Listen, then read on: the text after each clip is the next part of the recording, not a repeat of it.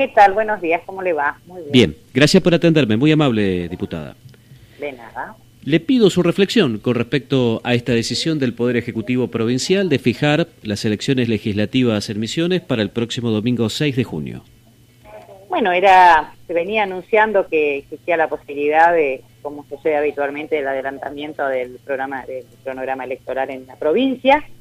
Eh, la verdad que desde lo personal y desde lo político siempre como partido hemos pensado que sería bueno que se unifiquen los calendarios electorales provinciales y nacionales, porque eso da, por un lado, más previsibilidad y por otro, una, una economía en términos de costos para el erario público. Eh, de hecho, los gobernadores han salido a pedir la suspensión de las pasos en, en función justamente de los costos y en función de, de, la pandemia. Pero bueno, hoy ya convocado el cronograma, ya está disparado y, tenemos elecciones el 6 de junio, así que trabajaremos en ese sentido.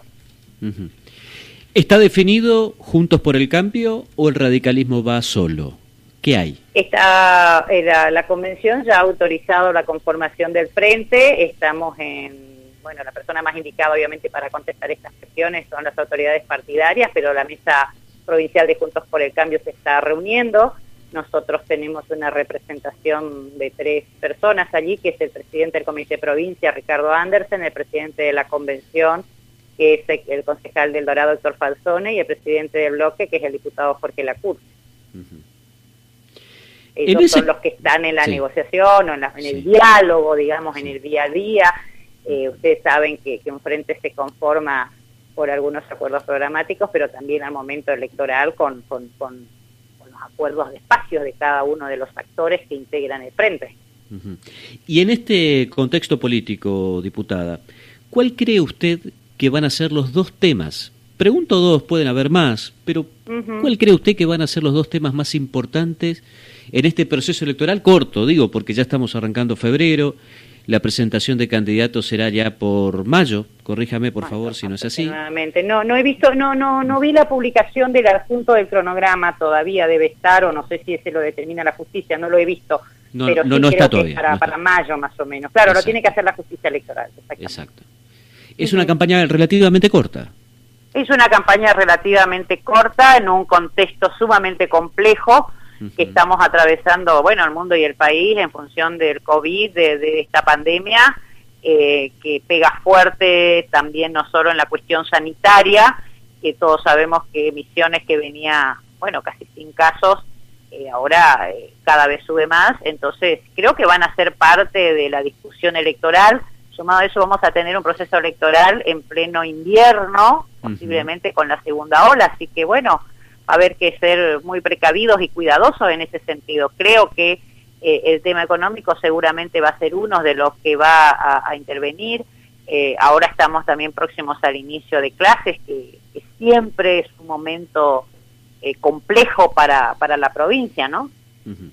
Si uno mira el calendario nacional, Misiones es el primer distrito del país con el primer turno, junio.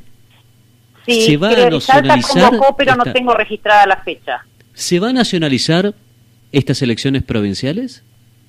Yo creo que hay temas transversales que siempre se nacionalizan, eh, porque uno vive en un contexto en el que el municipio está en la provincia y la provincia en el país, así que creo que algunas cosas van a tener influencia nacional. Creo que la estrategia del gobierno y de los gobiernos que adelantan, las provincias y jurisdicciones que adelantan el calendario, lo hacen para despegarlo del contexto nacional, que creo que está sumamente complicado, pero en forma, eh, me parece que inevitable en algún momento se cruzan los temas, ¿no?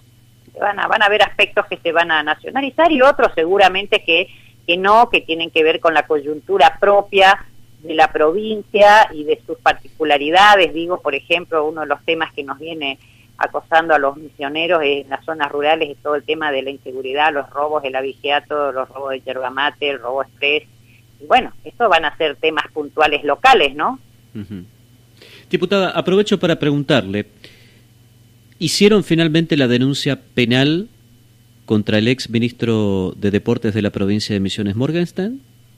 Sí, el viernes presentamos la denuncia en, el, en la Fiscalía de turno, la Fiscalía número 6, eh, la, denuncia 55 barra 20, así quedó registrada, porque nosotros entendemos, y estoy convencida, absolutamente convencida, que más allá de la renuncia a su cargo, que creo que fue auspiciosa y que el gobernador la aceptara en el sentido en que eh, queda liberado a ser juzgado como ciudadano común, eh, las irregularidades que nosotros hemos visto son muy flagrantes.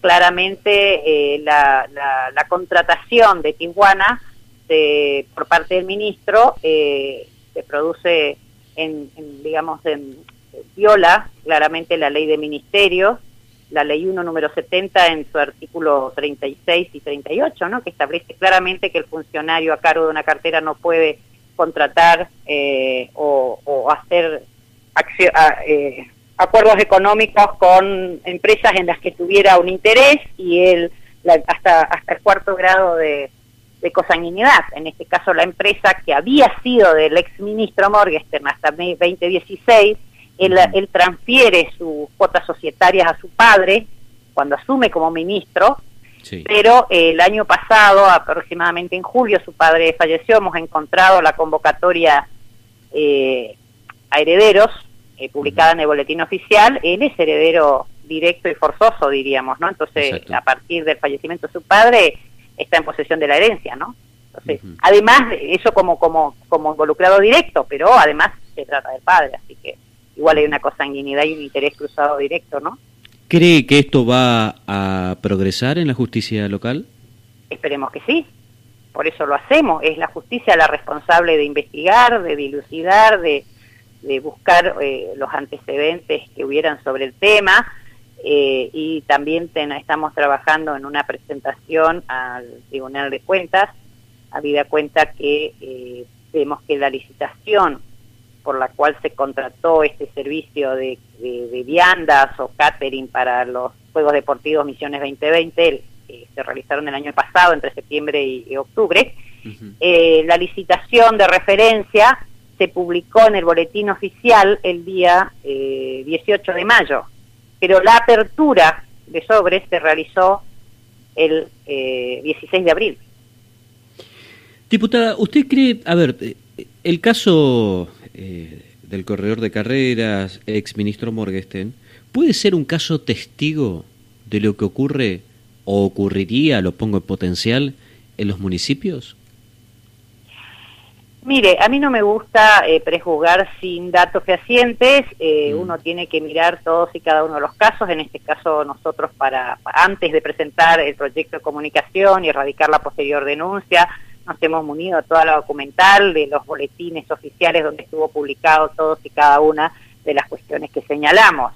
es posible que, que haya situaciones, uno ve en medios periodísticos, los otros días leí algo sobre eh, algo de la localidad de Wanda, pero en tanto y en cuanto no he podido tomar, eh, constatar la, información, eh, prefiero no hacer este, acusaciones que no tengan fundamento.